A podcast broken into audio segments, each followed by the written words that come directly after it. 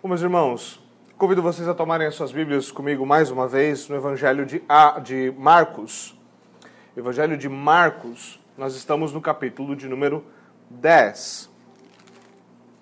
Marcos, capítulo de número 10.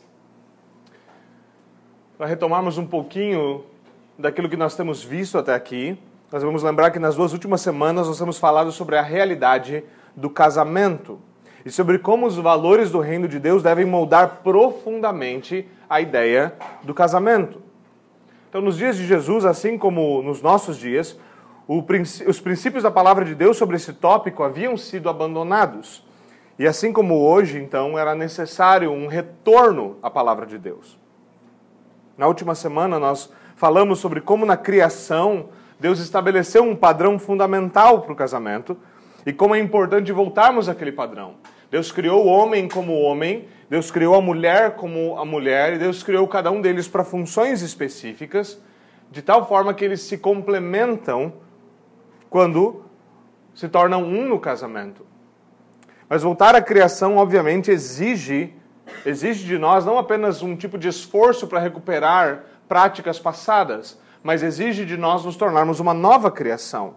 É necessário nascer de novo para que os valores do reino de Deus sejam de fato aplicados ao nosso casamento. Então hoje, eh, nós vimos isso até aqui, e hoje nós devemos lidar então com o final dessa perícope. Nós vamos lembrar que no começo dela os fariseus levantaram um questionamento sobre o divórcio. E antes de tratar sobre o tema, Jesus então delineia tudo o que nós vimos sobre a realidade do casamento, a importância de uma visão bíblica do casamento. Agora, a fim de compreender o que a Escritura ensina sobre o divórcio, então, Jesus nos diz, é preciso entender exatamente como o casamento funciona, qual a sua realidade. E tendo visto um pouquinho dessa realidade, então hoje nós nos movemos ao último, ao último trecho para que possamos compreender um pouquinho melhor como funciona o divórcio à luz da Escritura. Então vamos atender a, a tentar a leitura da palavra de Deus. Nós estamos em Marcos, capítulo de número 10.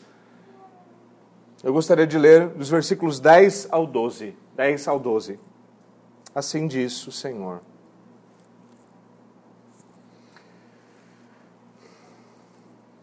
Quando estavam em casa novamente, os discípulos interrogaram Jesus sobre o mesmo assunto. Ele respondeu: Todo aquele que se divorciar da sua mulher e se casar com outra mulher estará cometendo adultério contra ela. E se ela se divorciar de seu marido e se casar com outro homem, estará cometendo adultério. Amém. Vamos orar. Senhor, nós pedimos a tua bênção e a tua iluminação sobre esse pequeno trecho da tua palavra. Pedimos que o Senhor nos ajude a considerá-lo de acordo com a tua palavra, de acordo com a tua verdade. Por favor, Senhor, nos conduz a fim de que nós compreendamos a importância de como o teu evangelho molda as nossas vidas, de como o evangelho molda até mesmo como nós pensamos sobre quando o pecado afeta as nossas vidas. Nós oramos para que o Senhor nos ajude, pelo teu Santo Espírito, em nome de Jesus Cristo. Amém. Bom, meus irmãos, nós vimos então nessa nossa perícope que Mateus, é, Marcos descreve como Jesus entrou em uma conversa, um debate com os fariseus, de uma certa forma, quando eles colocaram a ele, para ele um questionamento sobre a questão do divórcio. Então Jesus passa a falar sobre casamento para então, ao fim, agora nessa perícope, de fato tratar finalmente do assunto. Marcos começa o versículo 10 nos dizendo que é uma mudança fundamental de cenário. Eles não estão mais junto com os fariseus ou com o povo que estava sendo ensinado. Eles estão agora em casa. Provavelmente eles tinham alguma casa, algum, algum quartel-general ali naquela região da Judéia, e eles estavam ali hospedados então, e estavam, a princípio, apenas Jesus e os doze. O que acontece, mais uma vez, é aquilo que nós vimos. Toda a perícope deságua aqui, em a questão sendo levantada publicamente, mas finalmente a questão sendo utilizada por Jesus Cristo para ensinar os seus discípulos particularmente.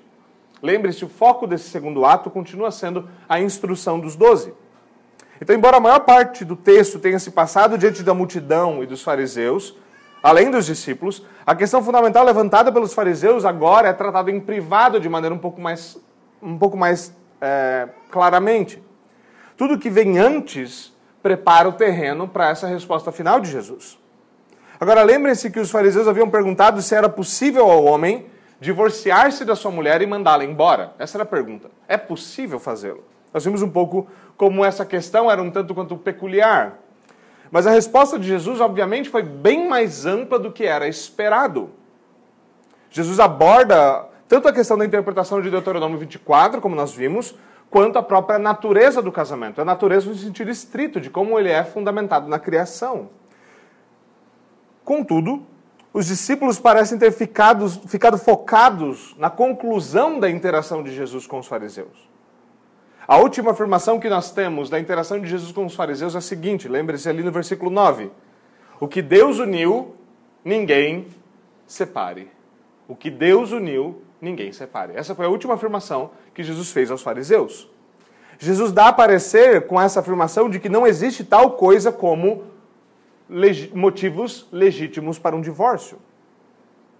Jesus deixa claro que a raiz do problema que leva ao divórcio é pecado, é esclerocardia, mais uma vez, é dureza de coração. Ou seja, se de fato toda essa questão envolve pecado, pecado não é algo a ser tolerado. Por isso os discípulos, assim que eles se veem a sós com Jesus, desculpe, eles passam a questionar o seu ensino. Senhor, é isso mesmo? É assim mesmo? Não tem como separar? Não tem motivo legítimo? Eles não abandonaram o assunto, eles ficaram curiosos sobre. E agora? Como é que esse negócio funciona? E possivelmente eles já estavam conversando sobre aquilo entre eles, mas agora eles tinham liberdade para perguntar para Jesus. Agora é natural que, à luz dos demais relatos, nós entendamos que os discípulos também foram confrontados pelo, pelo ensino de Jesus Cristo. Não somente os fariseus levaram choque, mas os discípulos também.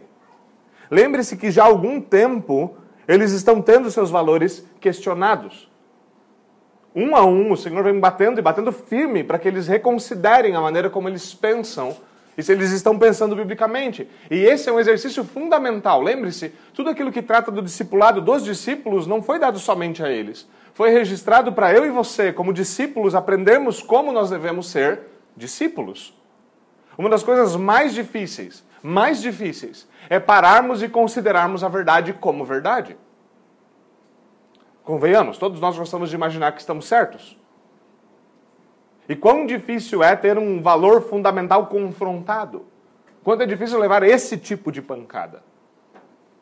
E o Evangelho faz exatamente isso, ele nos chama a confrontar os nossos valores e avaliar se de fato nós estamos pensando com a mente de Cristo.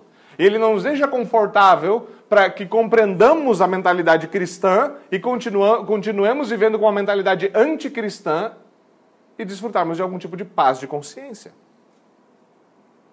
Essa é uma etapa importante do discipulado para todos nós e ela é desafiadora. Quantos de nós vêm com vários paradigmas prontos e acabamos na igreja e temos esses paradigmas então confrontados, então nós gostamos de simplesmente sair pela tangente, de não enfrentar.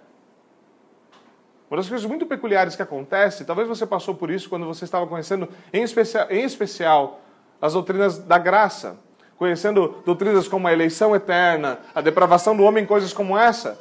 A primeiro princípio, você nunca havia ouvido falar dessas coisas. Então, quando você ouviu falar, a primeira coisa que, a primeira reação que você tem é qual? Não, isso aqui está errado. Isso aqui não pode estar tá certo. É impossível que a palavra de Deus fale isso. Agora veja, esse é um impulso muito curioso.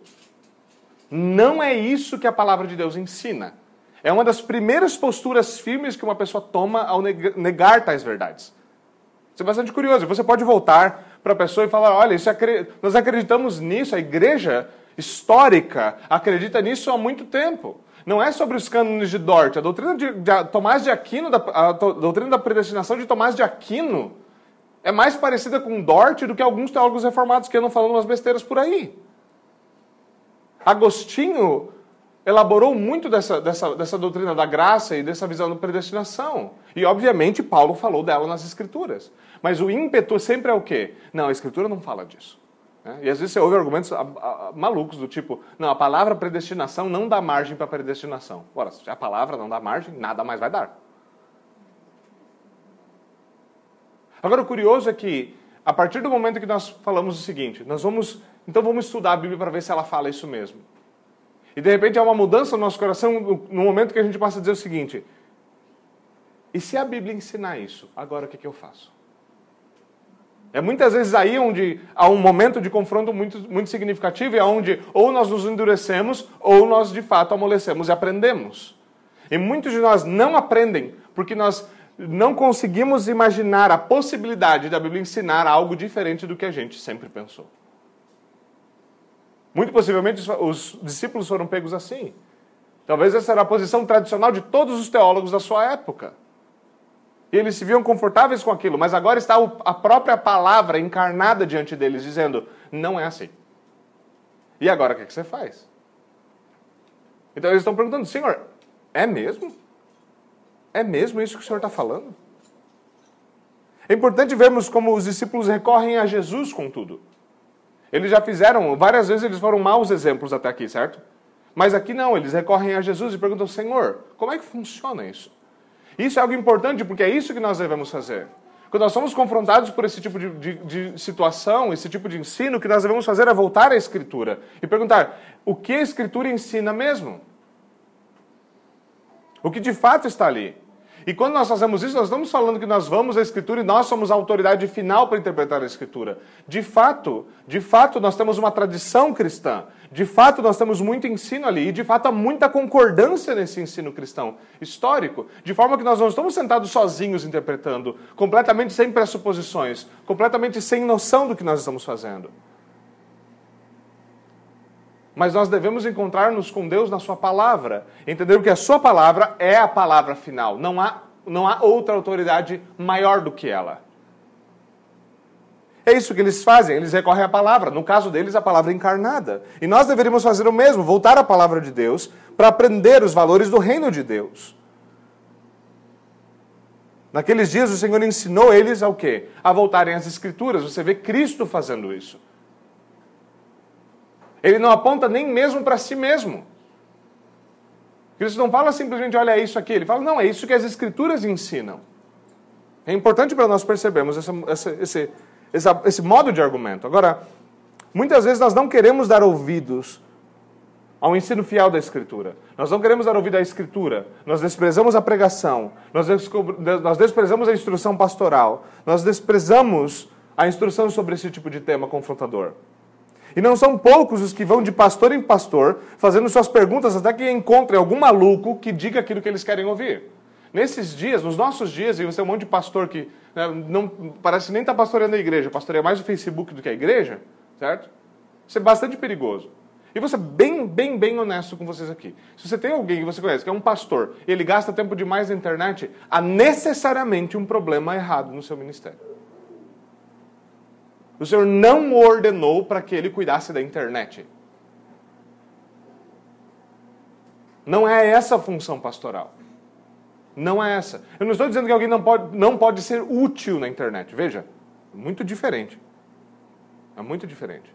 Agora, uma das coisas óbvias de um pastor é o quê? Você precisa conhecer o contexto do que está acontecendo para você poder, no mínimo, aconselhar. Então, às vezes, vai lá um, um, indivíduo falar: Ah, pastor fulano de tal, pastor importante, do meio reformado importante, das editoras importantes.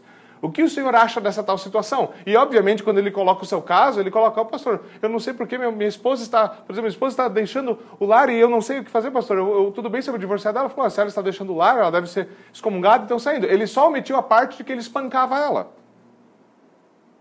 O pastor não está lá para saber da situação. Ele não está lá para acompanhar o caso. Ele não está lá para saber o que é e o que não é. E muitas vezes nós fazemos isso. Seria curioso se os discípulos saíssem, ouviram a discussão entre Jesus e os fariseus, eles saíssem de casa para outras sinagogas agora na região, enquanto Jesus está em casa, perguntando para os outros rabinos o que eles perguntavam. E obviamente eu não estou dizendo com isso que pastores, que o seu pastor necessariamente, ou esse pastor necessariamente, está, é perfeito em todas as suas opiniões. Estou dizendo que nós deveríamos saber o mínimo sobre como a autoridade funciona. O mínimo sobre como autoridade funciona. Nós devemos saber que não é porque o ensino não nos agrada numa determinada, num determinado assunto que ele está errado. Porque os nossos sentimentos não são a medida de quão certo um, um, um ensino é ou não. A medida de um verdadeiro ensino é a verdade da palavra de Deus. Agora, por certo, os nossos casamentos seriam muito mais saudáveis se nós fizéssemos tal coisa. Se nós voltássemos aos, a bons conselhos, a bons livros e principalmente a palavra de Deus. Que marido entre nós não olharia para o texto, ame a sua esposa como Cristo amou a igreja e não se sentiria confrontado? E é curioso, às vezes você vê um vídeo na internet de um pastor importante e às vezes as pessoas discordam até mesmo de pastores importantes, e o pastor importante fala o seguinte: você deveria amar a sua mulher, você deveria fazer isso, isso, isso. Ele dá várias coisas que você deveria fazer. E você vai nos comentários, e é sempre, os comentários são sempre a melhor parte da internet, certo? Então você vai nos comentários e o que está escrito lá? Ah, legalista. Ah, ele está exagerando. Sabe qual é o nosso problema? Ele está aplicando o ensino. É muito mais fácil para a gente pensar, ah, eu vou amar minha esposa. E aí você fica, ah, o que é amor? Não sei. E se você não sabe, você não precisa aplicar, certo? Mas verdadeiro ensino sobre essas questões traz verdadeiro conf confronto. Os nossos casamentos seriam muito mais saudáveis se houvesse confronto para com o nosso pecado. Se os pecados fossem confrontados. E, infelizmente, muitos poucos casais leem a Escritura, principalmente juntos. Poucos meditam na Escritura juntos. E nós temos várias desculpas para isso. São tantos afazeres, não é mesmo? São tantas coisas. E depois nós achamos peculiar que a nossa casa não está aprumada com a palavra de Deus e que nós não estamos andando de acordo com a palavra de Deus. Nós sentimos frustrados porque nós somos desobedientes. Há um único caminho para isso: arrependimento. Então nós não, nós não levamos a sério o dia do Senhor, nós esperamos verdadeira alegria no dia do Senhor. Nós não queremos levantar a nossa bunda da cama no, no domingo pela manhã. Certo? Nós não temos força para isso, mas nós imaginamos que nós vamos ter força para lutar com unhas e dentes por um casamento que não obedece à palavra de Deus. Agora, veja de novo, os discípulos ainda estavam focados no mesmo assunto, e alguns deles, como Pedro, certamente eram casados. A Escritura nos diz que Pedro tinha uma sogra. Até onde eu sei, essa é a única maneira que tem de arranjar uma sogra, casando, certo? E eu não sei porque um homem gostaria de ter uma sogra sem essa parte do casamento, certo? Mas essa é a realidade. Alguns deles eram necessariamente casados, e talvez alguns deles estavam interessados sobre o que estava acontecendo. Outros, possivelmente, a idade que tinham, estavam contemplando o casamento. Isso é um assunto que diz respeito, então, tanto a casados como a não casados. Entender a realidade do casamento e entender a realidade do divórcio. Essas coisas são importantes.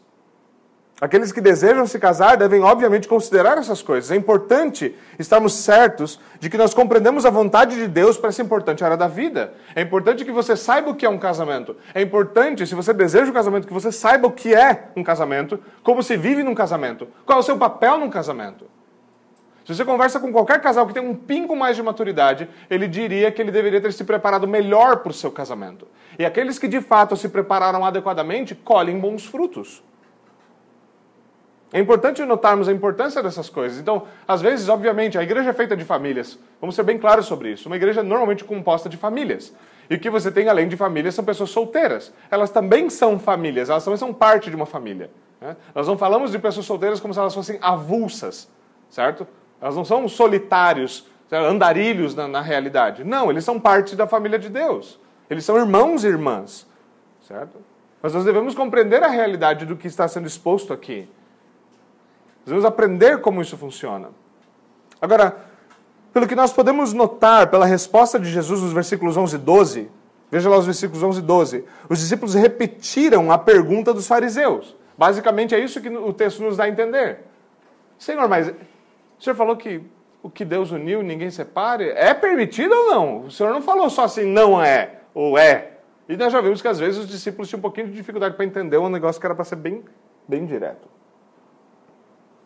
Talvez algo do tipo: Senhor, realmente não é permitido se divorciar? Agora, se de fato esse é o caso, isso nos diria que os discípulos basicamente costumavam adotar a posição dos fariseus, de que isso era algo aceitável, algo bom. Agora, há motivo para nós imaginarmos que esse era o caso. Por quê?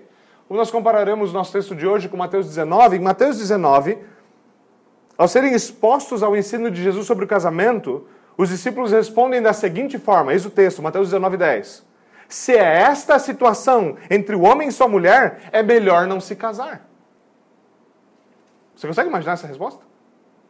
Talvez um discípulo, aqueles que ainda não eram casados, Pedro não podia falar isso, ia só bem mal com a esposa e com a sogra dele. Mas aqueles que eram casados ouvem Jesus falando: se o homem casar com uma mulher, deve ser fiel a ela até a vida. Só a morte deve separá-los. Aquilo que Deus uniu, ninguém separe. Então os solteiros levantam e falam assim: Senhor, nós estamos acostumados com o ensino dessa época. Nós estamos acostumados com a ideia de que se a nossa mulher, sei lá, queimar o nosso arroz, dá para mandar a mulher embora. Agora o senhor está dizendo que o que o, o que o Deus uniu, o homem não pode separar? Senhor, então é melhor a gente nem casar. É melhor nem, nem contrair núpcias. Agora essa é uma resposta chocante, não é mesmo? O que, o que você, uma mulher solteira, diria para o homem que fala assim: se realmente eu não posso fazer isso, então eu estou fora. Isso não é exatamente o negócio que vai aquecer o relacionamento e prepará-los é, para um bom início de casamento.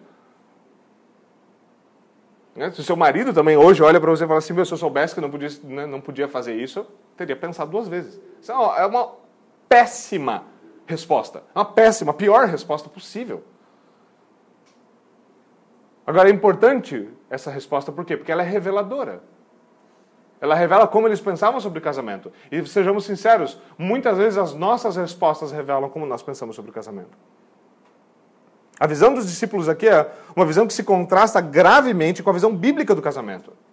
A visão bíblica é aquela que adentra o casamento para ser uma só carne até que a morte o separe. Essa é a visão plena, essa é a visão bíblica, essa é a visão basicamente criacional do casamento. E hoje não são poucos os que veem o casamento como um tipo de compra que ele faz. Então, eu faço uma compra, se eu não gostei do produto, eu vou na loja, levo a nota e troco. Esse cônjuge veio com um problema, certo? Não gostei, não coube certo? no meu ego. Ele era maior, o ego dele era maior que o meu, não serviu o ego dele no meu, então eu estou devolvendo a loja. Muitos tratam isso exatamente dessa forma. Outros veem o divórcio como um meio de manipulação. E aqui, e veja, tudo isso é pecado. A mentalidade que pensa assim é pecado e a boca que fala assim é pecaminosa. Há uma mentalidade aqui. Mas há também o uso da ideia do divórcio de maneira leviana. Quantas vezes isso é usado como manipulação? Se não for como eu quero, eu vou embora. Quantas vezes, e muitos de nós ouvimos isso em casa, talvez nossos pais, talvez em casa de outras pessoas, quantas vezes nós falamos isso? Como casado, se não for assim, eu vou embora. Se não for do meu jeito, eu estou fora. E o que é isso? Nada mais do que manipular usando pecado. Essas são coisas das quais nós temos que nos arrepender.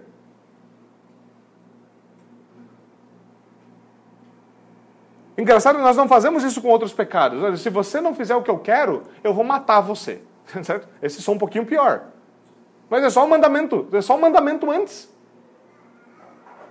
Não muda o fato de que é pecado. Pecado. E talvez alguém tenha dito, né? Provavelmente alguém já deve ter ouvido essa frase. Né? Se você não mudar, eu vou matar você. Certo? Mas esse é um problema um pouquinho mais denso para um outro momento. Agora, mesmo assim, outros dizem o quê? Ah, se você não mudar, eu vou pedir divórcio. Eu vou pedir divórcio. Se não vai mudança, eu estou fora. Outros ainda usam essa, tudo isso como meio de ofensa. Eles vão dizer o quê? Sabe, eu devia mesmo me divorciar de você. Eu não sei nem por que eu me casei com você. E o que é isso? Bom, certamente isso não está buscando a restauração do relacionamento. Esses são pecados dos quais muitos casais, mesmo dentro da igreja, devem se arrepender. Mais uma vez, não somente do ato, não somente de dizer essas coisas, mas do fato de pensar com esta mentalidade de ver o casamento com esses olhos. Se arrepender de que o nosso, nosso coração não se sujeitou ao Senhor, nós não pensamos biblicamente. Infelizmente, muitos de nós, talvez por, por, por livros, por outros ensinos, continuamos presos num tipo de ensino antibíblico. E nós não percebemos que ainda há necessidade de nos rendermos à palavra de Deus. Devemos perceber que, mais uma vez, o Senhor denuncia esclerocardia como problema a boca que fala dessas coisas é uma boca que fala de um coração duro. E essas coisas são coisas sobre as quais nós devemos nos arrepender. Nós devemos nos arrepender. Agora, dada a expectativa dos discípulos, a resposta de Jesus é a pior possível. Jesus simplesmente reitera a Escritura. Ele diz: se você se divorciar e casar de novo, estará cometendo adultério. Só isso. Se você se divorciar e casar de novo, você estará cometendo adultério. Aqui, algo importante. É importante aqui que nós lembremos que nós devemos voltar à Escritura, mas não a parte da Escritura. Nós devemos voltar a toda a Escritura. Havia um moto, nós conhecemos muito bem um moto da Escritura que diz sola a Escritura. Somente a Escritura é a palavra de Deus, ela é a autoridade última e final.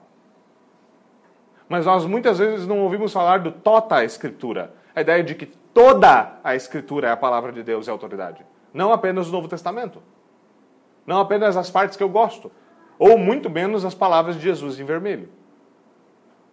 Não se trata disso. Aqui, então, para que nós possamos compreender o ensino de Jesus sobre o divórcio, nós não podemos ficar apenas em Marcos, mas comparar Marcos com as demais escrituras. Quando os fariseus lidavam com a questão do divórcio, eles recorriam direta, diretamente ao tratamento de Deuteronômio 24, que obviamente regulava a questão. Porém, sua contra, na sua contra-pergunta, Jesus nos lembra que teologia não se faz apenas de um único texto. Não basta olharmos para esse texto e batermos o martelo final sobre todas as questões. É necessário comparar escritura com escritura. Se nós queremos compreender a palavra de Deus, nós não podemos pensar trechos e dela imaginarmos que nós tratamos adequadamente da questão. Obviamente. Ou seja, quando nós nos achegamos a um texto como esse, nós não podemos imaginar que aqui está tudo o que Deus revelou sobre esse assunto. Não é essa a verdade. De fato, os demais evangelhos tem passagens paralelas que nos ajudam a compreender melhor o relato, nos ajudam a compreender a vontade de Deus, nos ajudam a compreender a regulação sobre o divórcio. Nós devemos recorrer a toda a Escritura. Agora, como eu mencionei, nós devemos voltar também a Mateus 19. Esse é um texto importante, é um paralelo importante aqui. E quando nós fazemos tal coisa, nós notamos que Mateus registra um detalhe extremamente importante na interação de Jesus com os fariseus. E que detalhe é esse? Mateus nos diz que a pergunta dos fariseus foi a seguinte: É permitido ao homem se divorciar da sua mulher por qualquer motivo? Agora, esse por qualquer motivo é algo importante. É um detalhe significativo. Esse é um detalhe, obviamente, esclarecedor, que nos ajuda a entender que tanto o relato de Marcos como a cláusula de exceção em Mateus fazem sentido ser entendidos propriamente. Algumas pessoas têm problema com isso, porque elas vão dizer o quê? Esses relatos são diferentes. Um dá um detalhe a mais, outro dá um detalhe a menos. E normalmente esse tipo de objeção é o, é o tipo de objeção de alguém que nunca escreveu um relato. E nunca teve alguém escrevendo um relato da mesma coisa. Certo? Nós temos duas pessoas, hoje, saindo daqui, chegam em casa, escrevem no Facebook, é onde as pessoas escrevem relatos, até onde eu sei hoje, certo? Elas escrevem no Facebook um relato. E elas falam o seguinte: hoje, estava no culto, Fui duas vezes ao culto na igreja reformada e ouvimos a pregação do pastor. Ele nos falou sobre casamento. Outra pessoa vai ao culto e fala: hoje teve um culto, teve um culto na igreja reformada, às 18 horas, e o pastor nos ensinou sobre a realidade do divórcio a partir de Mateus e Marcos. Você compara os dois relatos e fala: opa, hum, teve dois cultos ou um culto? Foi pregado sobre casamento ou sobre divórcio? O culto era às 18 horas, que horário que era o culto? E você pode falar, mas são relatos completamente distintos. E a verdade é que, absolutamente não. Eles são relatos do mesmo evento, somente contados por duas perspectivas distintas. Isso acontece naturalmente nos evangelhos. Mateus tinha uma ênfase específica enquanto ele estava narrando aquilo que ele estava narrando. O seu público era específico. O seu ponto de ensino era específico. E da mesma forma, Marcos. Da mesma forma, Marcos. É importante percebermos isso. A forma da narrativa de Marcos enfatiza a importância de uma visão bíblica de casamento. Veja, Marcos enfatiza a importância de uma visão bíblica de casamento como uma união pactual estabelecida pelo próprio Deus na criação. Essa é a ênfase de Marcos. O casamento é uma união pactual estabelecida por Deus na criação. E ele se mantém perfeitamente consistente com isso ao longo do seu relato. Logo, para Marcos, ver o divórcio como algo permitido é desprezar a intenção divina para o casamento declarada na criação. Ou seja, a ênfase de Marcos é: não há aprovação divina para irmos contra a vontade de Deus. Agora, Mateus enriquece a narrativa com detalhes que são muito importantes para como nós vemos a lei de Deus sobre divórcio. Ali Jesus está se opondo ao divórcio ilegítimo. Mateus está contrastando a visão dos fariseus, que defendiam um divórcio ilegítimo, e ele está contrastando essa visão com a visão bíblica do que deve acontecer nesses casos de pecado. E ele faz isso em clara concordância com a legislação do Antigo Testamento. Eu citei Deuteronômio 24 várias vezes, talvez alguns de vocês não lembrem-se do texto claramente. O que ele diz?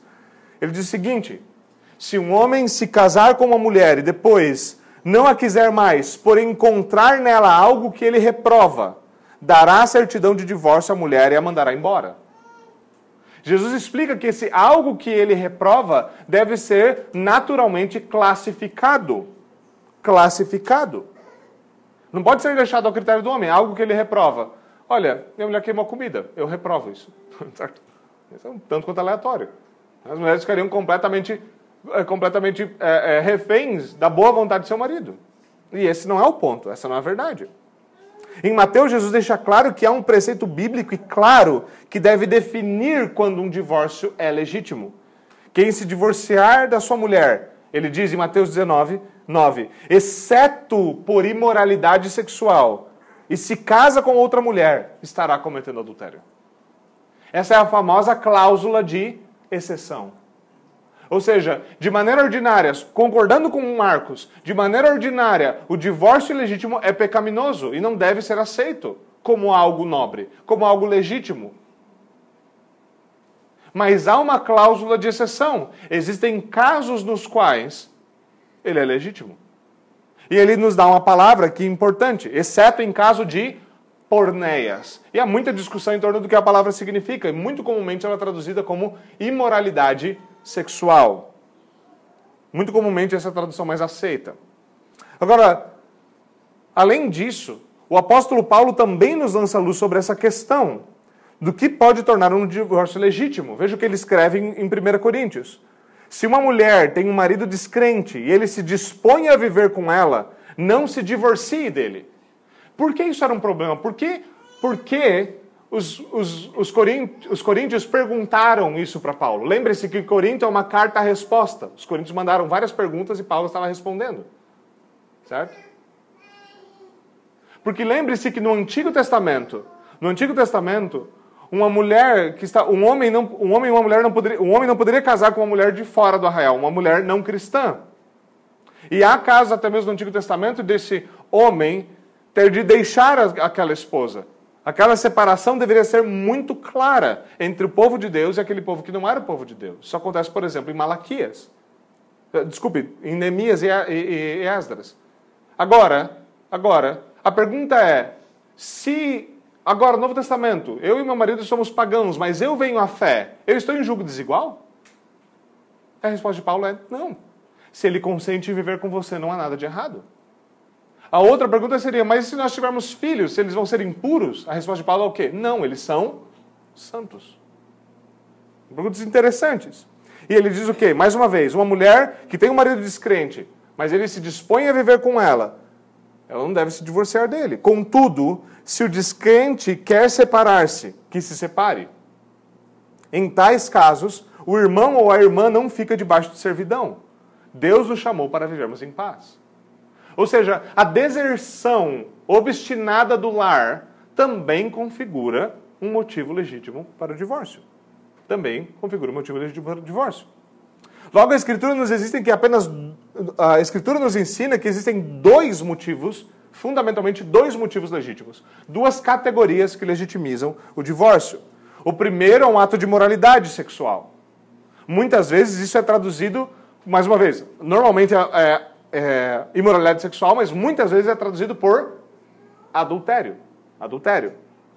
Agora é importante percebermos isso. O texto, embora inclua adultério, a ideia de porneias inclua adultério, ela não se restringe a isso. Isso pode ser de fato mais do que simplesmente adultério. Um homem que abusa sexualmente da sua esposa também se enquadra num caso de imoralidade sexual incluindo o homem que for, tenta forçar a sua esposa a cometer pecados, como o sexo anal ou o sexo com outras pessoas. Inserir mais pessoas no quarto. Esses são atos de imoralidade que podem sim configurar e configuram uma realidade pecaminosa que, que caracteriza um divórcio legítimo. Isso são práticas de moralidade sexual. É importante notar ainda que a Escritura não exige o divórcio em tais casos. Perceba isso. É possível que um homem adultere, é possível que ele peque, é possível que ele seja, que ele realmente se arrependa e ele seja realmente restaurado. Ninguém está dizendo que esse processo é simples e fácil. Ninguém está dizendo que isso sempre acontece. Mas nós estamos dizendo que o, o, o Evangelho é suficiente para restaurar homens e mulheres em pecado. Ele consegue fazê-lo. Isso não quer dizer que ele sempre faça. Ela não exige. É possível que um casal em tal condição ele possa ser restaurado. É possível que haja verdadeiro arrependimento e que haja verdadeiro perdão. E verdadeiro arrependimento e mortificação podem restaurar um homem ou uma mulher que caíram em tais pecados. Agora, certamente disciplina eclesiástica e acompanhamento pastoral são meios para se tratar da questão. O casal passando por esse tipo de coisa não deveria simplesmente ficar lidando com seus próprios sentimentos, que obviamente no momento estão aflorados. O sentimento de culpa e de traição são sentimentos bastante difíceis de lidar. Mas deve ser algo claro aqui que esse tipo de situação caracteriza um, um motivo legítimo para o divórcio. É legítimo fazê-lo. É legítimo fazê-lo. Embora nós mais uma vez, devemos lutar pela realidade do casamento. Nós devemos reconhecer que existem casos, existem casos, no qual o pecado se alastra de tal forma que o divórcio é uma saída legítima e a saída mais adequada para uma mulher, especialmente para uma mulher numa situação de risco. Nós vamos perceber isso. Agora, em segundo lugar, nós temos a deserção irremediável. Isso, basicamente, vocês estão, espero que vocês estejam percebendo, explicando o que pode estar dentro, debaixo dessas cabeças porneias, né, certo? A imoralidade sexual e a deserção. A deserção irremediável, a deserção irremediável, Paulo nos diz, de um descrente. E agora? Isso pode acontecer pelo simples fato de um marido ou uma esposa descrente simplesmente deixarem o lar, abandonam o lar. Certo? Isso caracteriza uma deserção. Você tenta conversar com ele para eles voltarem ao lar, ele diz que aquilo não tem remédio, essa deserção é uma deserção irremediável. Isso é o caso simples, certo? Muito, muito básico. Agora, esse abandono pode incluir muito mais do que simples abandono físico. Ele pode incluir também o abandono financeiro ou até mesmo emocional do cônjuge. Então, o marido simplesmente ele não traz dinheiro para casa, ele não quer sustentar a sua família. Ele se caracteriza por aquele termo belo que nós temos na nossa língua que para um homem que não trabalha e não quer arcar com as suas responsabilidades, vagabundo.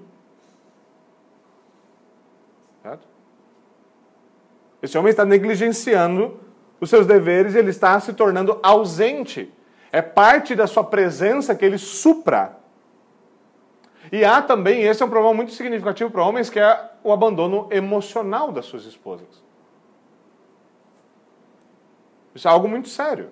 Muitos homens imaginam que está tudo bem simplesmente eles colocarem comida na mesa, eles não precisam conversar com ninguém. Coisas como essa devem ser encaradas como são. E esses pecados, e veja, principalmente nesse caso, nesses casos variados de abandono, principalmente de abandonos não físicos, ou seja, o cabra está presente, mas está ausente em alguma outra forma. Esses são casos que, nos quais de fato deve haver acompanhamento, porque uma mulher pode reagir de maneira inadequada a isso. Pode. Ela pode simplesmente. Considere o caso. Uma mulher está assistindo filmes demais de Hollywood e ela imagina que o marido deveria ficar o dia inteiro em casa, abanando ela com uma folha daquelas, certo? Que os antigos egípcios usavam e dando é, é, uvinhas na boca dela. E se ela imagina isso, realmente é um outro problema que não é deserção emocional.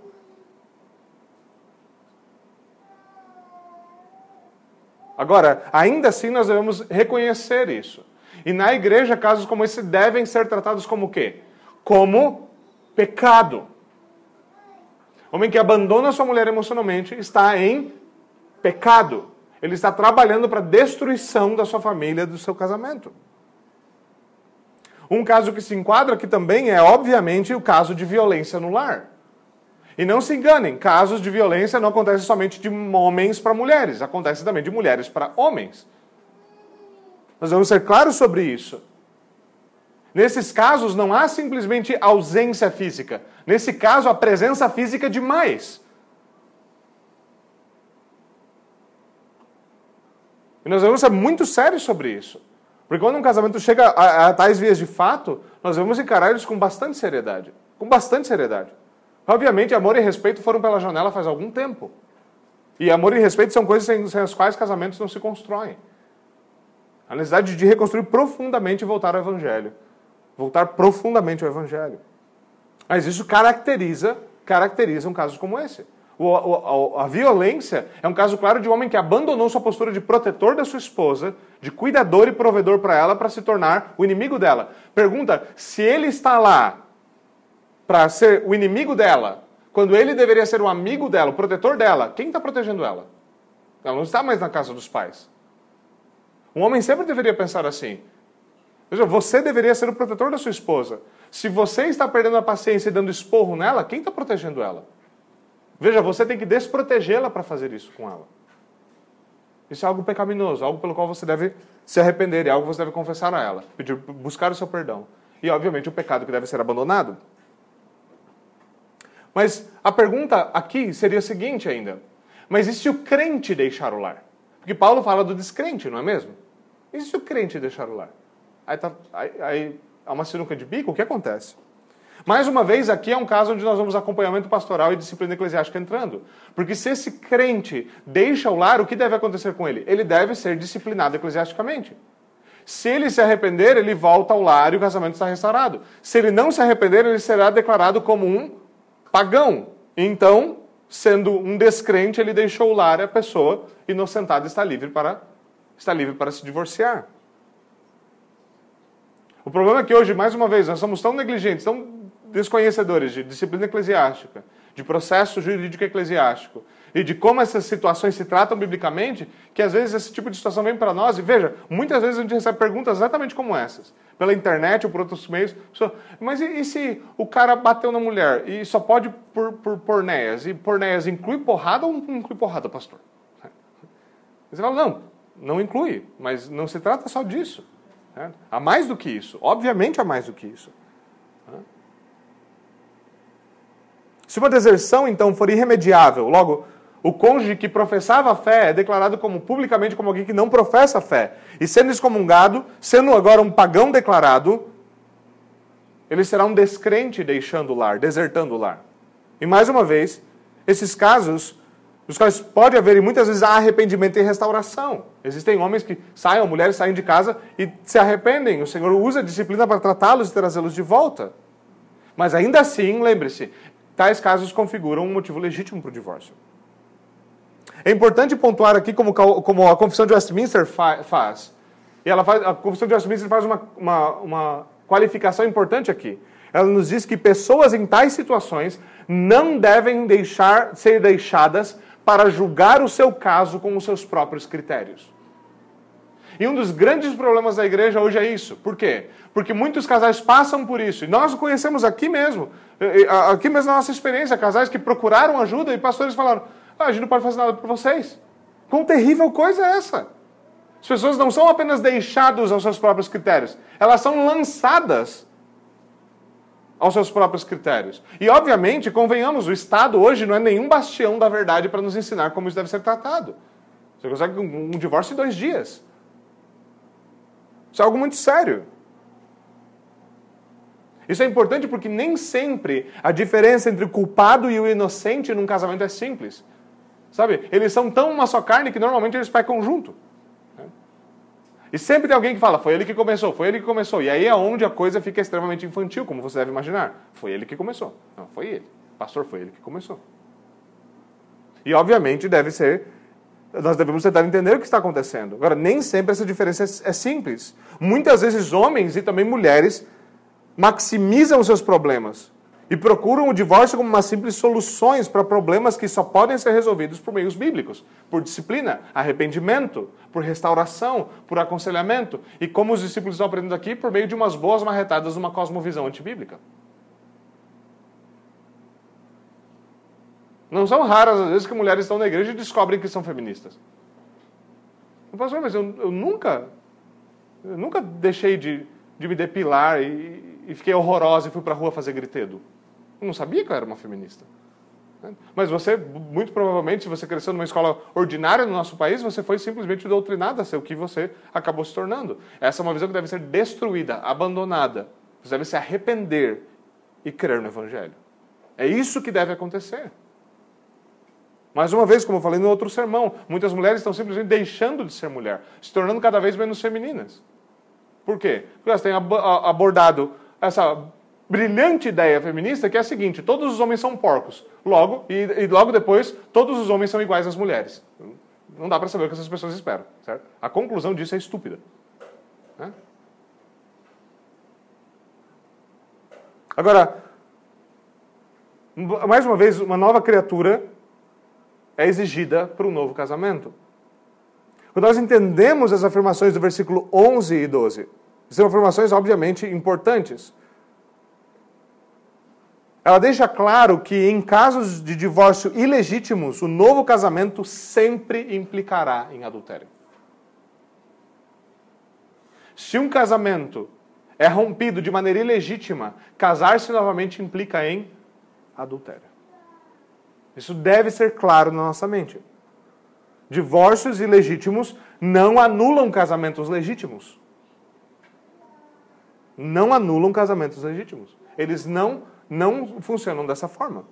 Isso quer dizer que casais que fabricam ou falsificam motivos para divorciar, por mais que eles possam conseguir aceitação de civil, por mais que eles consigam um juiz para carimbar o negócio, eles estarão em pecado por se divorciar. Por quê? Porque eles estão indo contra a palavra de Deus. E se eles se casarem novamente, eles estarão cometendo um novo pecado. Isso deve ser encarado como é.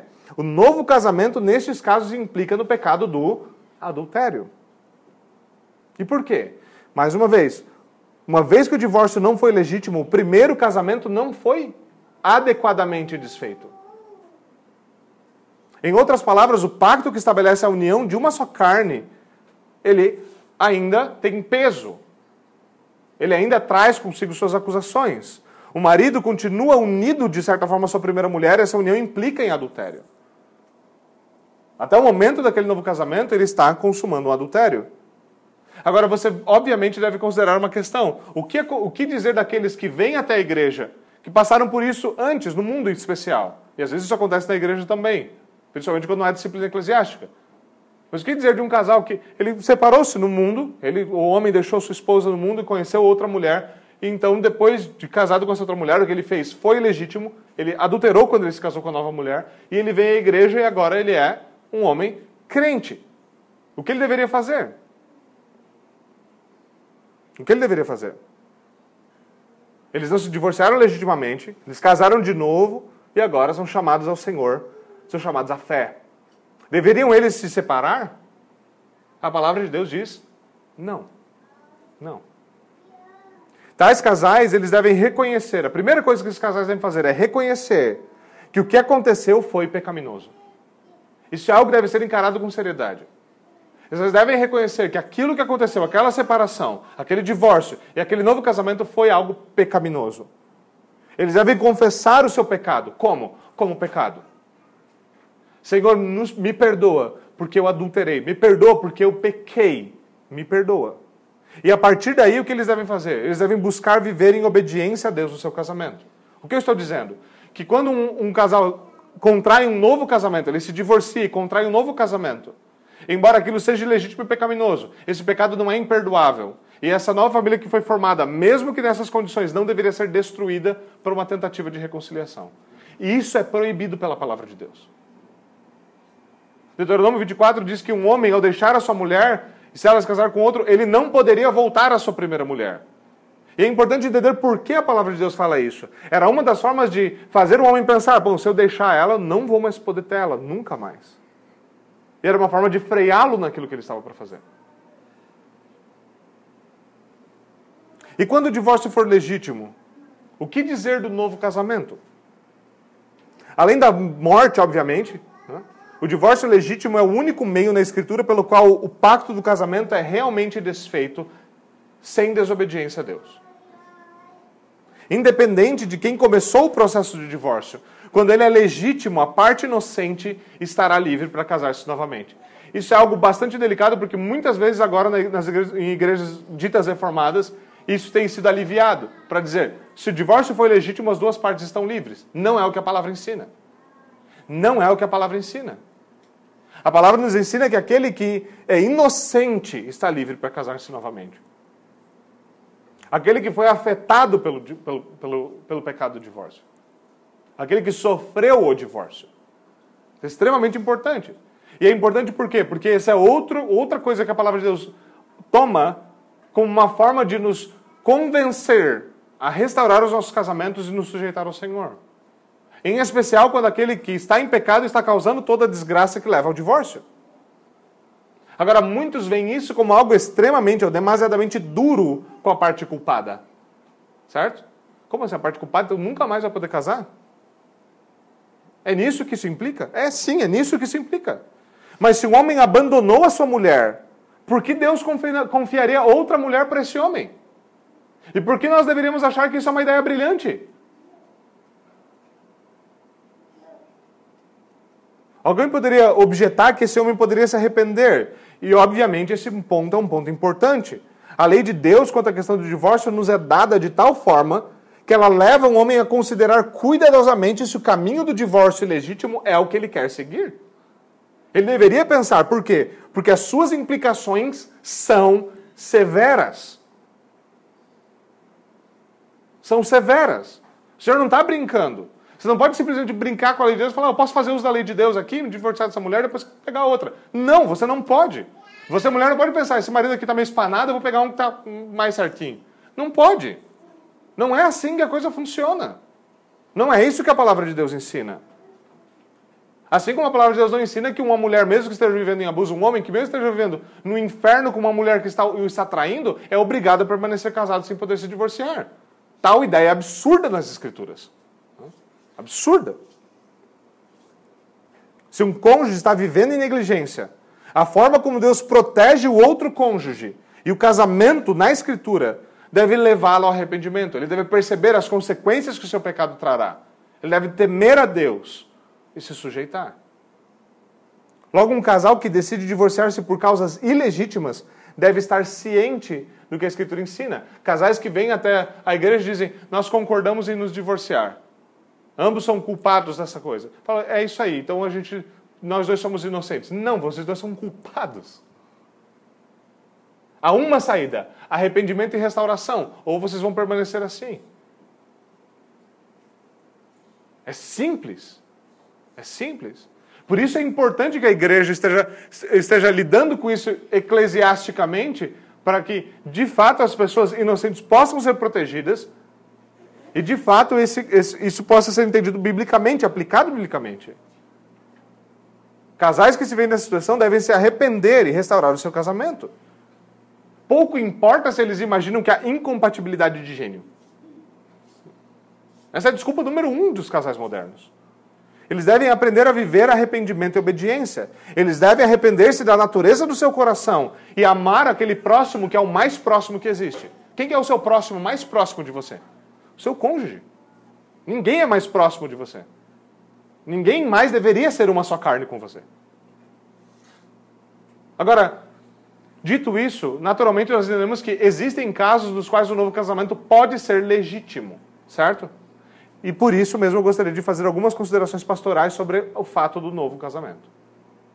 Primeiro, se você se encontra com problemas maritais, o divórcio não é a solução para os problemas maritais. Talvez você apele e pense nisso. E alimentar esse tipo de pensamento é uma coisa extremamente perigosa. Extremamente perigosa. Pensamentos têm consequências. Pensamentos têm consequências. Se você alimentar isso, isso vai crescer. A solução para um casamento nesse estado é reformar o casamento. E reformar o casamento normalmente toma muito mais enxergar-se e arrepender-se do que tentar fazer o outro se arrepender. Esse é o nosso ímpeto. Eu quero que o outro se arrependa, porque eu estou bem. Certo? Mas quem está reclamando é você. Certo? E agora? Talvez sua questão seja grave ou delicada, e especialmente se você é uma mulher, você pode não ver como você pode lidar com a situação. Uma mulher deve respeitar o seu marido, ela não deve expô-lo de maneira inadequada, ela não deve fazer nada disso. Mas uma mulher deve entender isso. Se há de fato uma situação de pecado, você tem a liberdade de procurar os oficiais da igreja e apresentar as suas queixas formalmente, especialmente os presbíteros e pastor.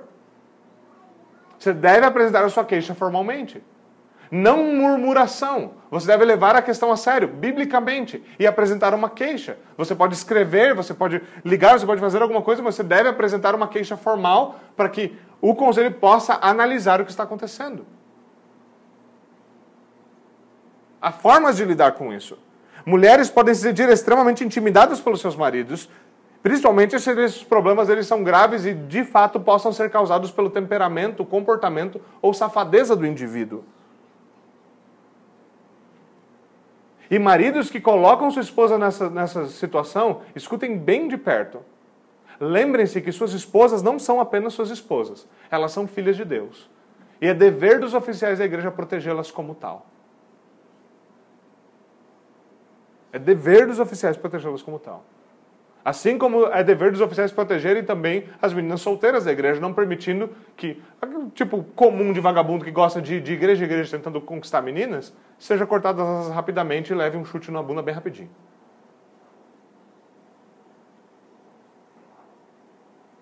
Homens, por outro lado, podem apresentar queixa, podem não apresentar suas queixas por vergonha, orgulho ou até medo de piorar a situação. Pastor, se eu reclamar da minha esposa pastor, aí que a coisa fica preta mesmo.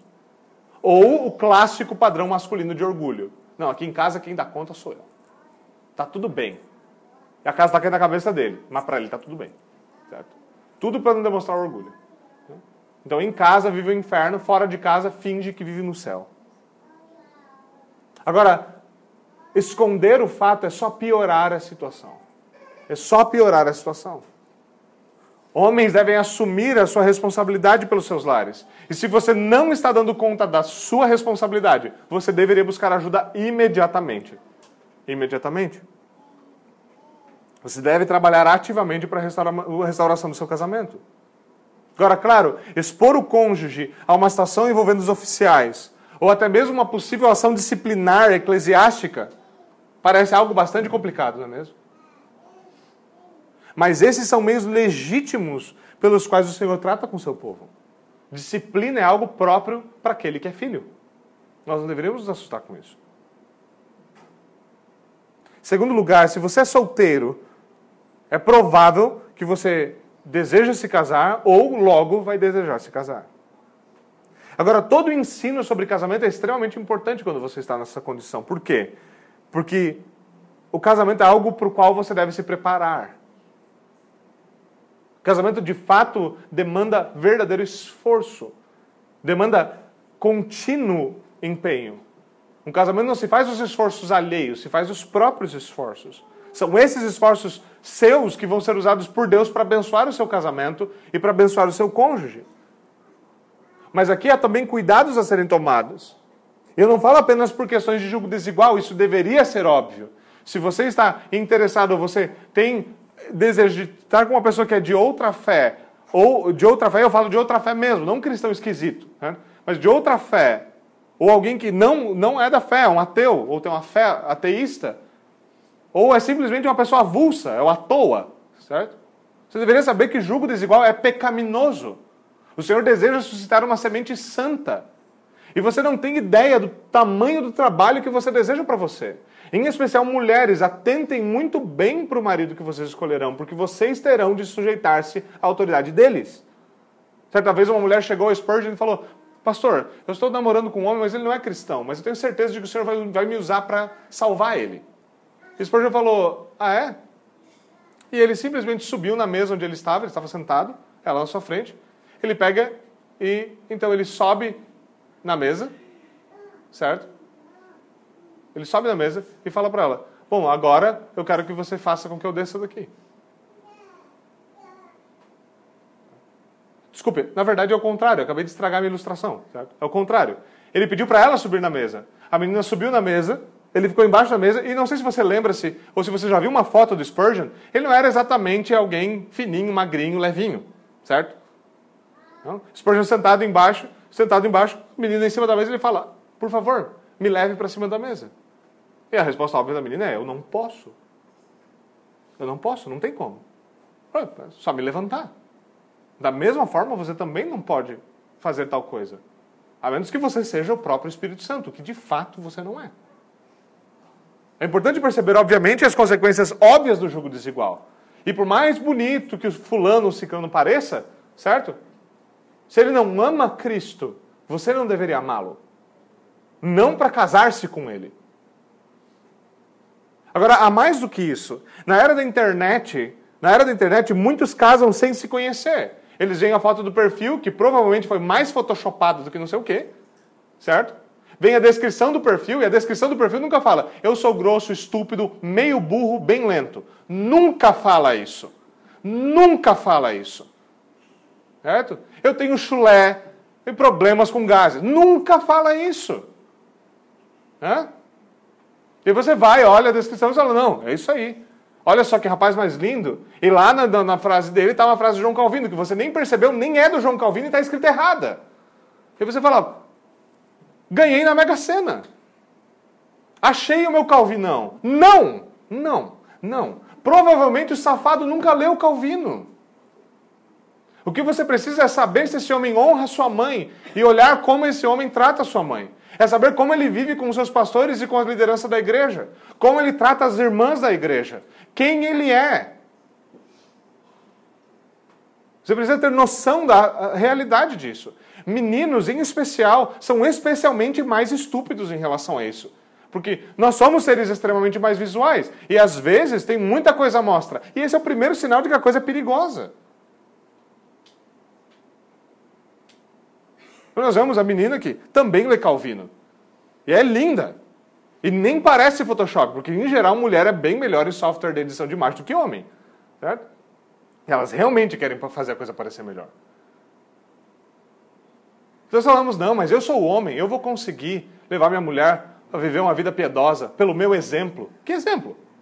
Você deveria estar ciente de qual é o seu pé ciente de qual é a sua estatura e saber que a foto do perfil não é tudo que deve ser considerado. E talvez você conheça pessoalmente e fale, não, isso aqui é uma benção. Ela é uma benção, eu conheci ela pessoalmente, ela é tão bonita quanto no Facebook. Mas beleza não se trata apenas de aspectos externos. Verdadeira beleza em uma mulher deve ser considerada também pela sua vida de piedade. Não é só simetria, Uma visão bíblica de, de relacionamento, antes do casamento, irá prepará-lo e protegê-lo para o casamento. Irá ensiná-lo a fazer isso. Um homem, por certo, deve escolher uma mulher que ele seja capaz de governá-lo, não uma mulher que antes do casamento está tentando governá-la. Se vocês brigam infernalmente antes do casamento, é um sinal de que alguma coisa está errada e precisa ser tratada. Há algo sério a ser tratado. Não imagine uma das ideias estúpidas que casais têm aqui. Quando eles botam a aliança no dedo, no outro dia o culto familiar vai ficar fácil de fazer. Não vai. Não vai. Não, a gente vai casar e vai parar de brigar. Aham. Uhum. Conta essa história. Essa é boa. Depois conta aquela do papagaio. Certo? E conta a piada do português depois. É ridícula essa ideia. Se o casamento faz uma coisa, é muitas vezes colocar uma lente de aumento sobre os nossos pecados, não diminuí-los. É às vezes revelar coisas que estão dentro de nós, nós nunca tratamos, mas agora eles vêm à tona. E vocês, solteiros, devem ser sérios sobre isso. Sérios sobre isso. Devem procurar gente piedosa, madura. Não procure conselho de gente não madura. Procure conselho de gente madura. Da mesma forma, casais. Dificuldades do casamento não se tratam com conselhos horríveis, certo? Devem estar prontos para isso. E solteiros, enquanto isso, envolvam-se na igreja, envolvam-se com irmãos, façam amizade com famílias, aprendam a viver como casais, com casais piedosos. Sejam enturmados, participem da vida familiar da igreja, para que vocês aprendam e também tenham companhia. Porque muitos desanimam e muitos começam a voltar os seus olhos para fora da igreja. Por quê? Porque eles não sabem mais o que fazer. Eles se sentem perdidos, se sentem sozinhos e se sentem desamparados. E é papel das famílias da igreja ampará-los e ajudá-los a não se sentirem dessa forma. É importante vermos isso. Uma forma que não ajuda, por exemplo, são as piadinhas né, do ai, por que você não casou ainda? Ah, tá, tá encalhada, ah, tá encalhado. As piadinhas não ajudam. Principalmente se a pessoa está passando por dificuldades, porque muitas vezes a pessoa deseja realmente se casar e ainda não se casou. O que, como funciona com você quando você realmente está esperando que o Senhor o abençoe, que o Senhor o dê essa graça e ela não recebe alguém vem fazer uma piada? É uma maravilha, não é? Nós devemos ser um pouquinho mais sensatos nesse tipo de coisa e cortar comentários tolos. Devemos ser mais sábios sobre isso. Isso não quer dizer andar, nos, andar em ovos. É saber que certas coisas são guardadas somente para a verdadeira intimidade, não para ser falado ao Léo de qualquer forma.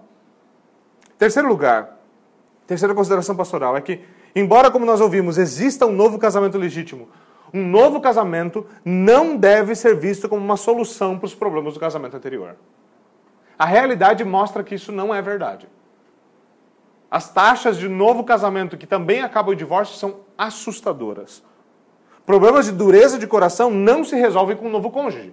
Problemas de um novo coração se resolvem com um novo coração. Um novo coração. Além disso, o novo casamento acontece quase que imediatamente após o divórcio. Nós temos visto casos disso e recentemente tivemos o caso de um ministro dentro de uma, dentro de uma, uma denominação grande que fez exatamente isso. O camarada divorciou, ninguém sabe exatamente os motivos, casou, aí parece que não deu certo, divorciou, casou de novo. E tudo isso no span de tempo, num, num, num timing de um ano. Vamos ser bastante honestos sobre o que está acontecendo. Isso não é apenas perigoso, porque obviamente não deu tempo de esse homem conhecer a sua esposa, sua futura esposa. Mas isso revela, na maioria das vezes, a verdadeira expectativa por trás da desculpa de um divórcio legítimo. A pessoa não quer restauração porque agora o caminho está aberto para ele procurar novas aventuras. Muitas vezes nós entretemos, mesmo que não percebamos, desejo de um novo casamento. O desejo de um novo casamento velado por trás dos problemas do nosso casamento, desejando outras coisas. Nós devemos ser sérios sobre isso. Um novo casamento não resolverá a questão por si só. Não resolverá a questão por si só. Então, esse papo, que muitas vezes tem sido verdadeiro, de que reformados são levianos sobre, o casamento, isso é algo que nós devemos viver de forma que prove que isso não é verdade. Viver mostrando que casamentos são o que são. Eles são chamados para refletir a glória da união de Cristo com a sua igreja no mundo. Quantas vezes em igrejas que têm um corpo doutrinário mais firme, essas, essas coisas são usadas como desculpas para abençoar casamentos ilegítimos casamentos pecaminosos e adultério. Mas nós aprendemos que o casamento foi estabelecido e abençoado pelo próprio Deus na criação. E nós devemos voltar aos aspectos fundamentais desse casamento. Mas, mais uma vez, isso só é possível viver nos termos do reino de Deus. Ter uma visão bíblica do casamento só será possível sendo uma nova criatura. Um novo casamento não se faz sem um novo homem. Um novo casamento não se faz sem uma nova mulher. O evangelho é a única forma de lidar com o coração endurecido. Não se engane. O mesmo evangelho vai ser a única cura para um casamento que precisa urgentemente de reforma, que precisa urgentemente ser restaurado por Deus. Vamos até o Senhor em oração.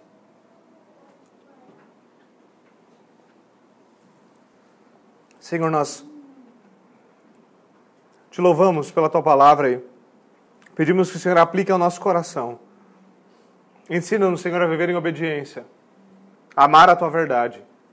Ensina-nos a obedecer ao Senhor, a buscar a tua glória por meio de famílias que amam o Senhor, que temem o seu nome. Por favor, Senhor, tem misericórdia de nós. É o que nós te pedimos em nome de Jesus Cristo. Amém.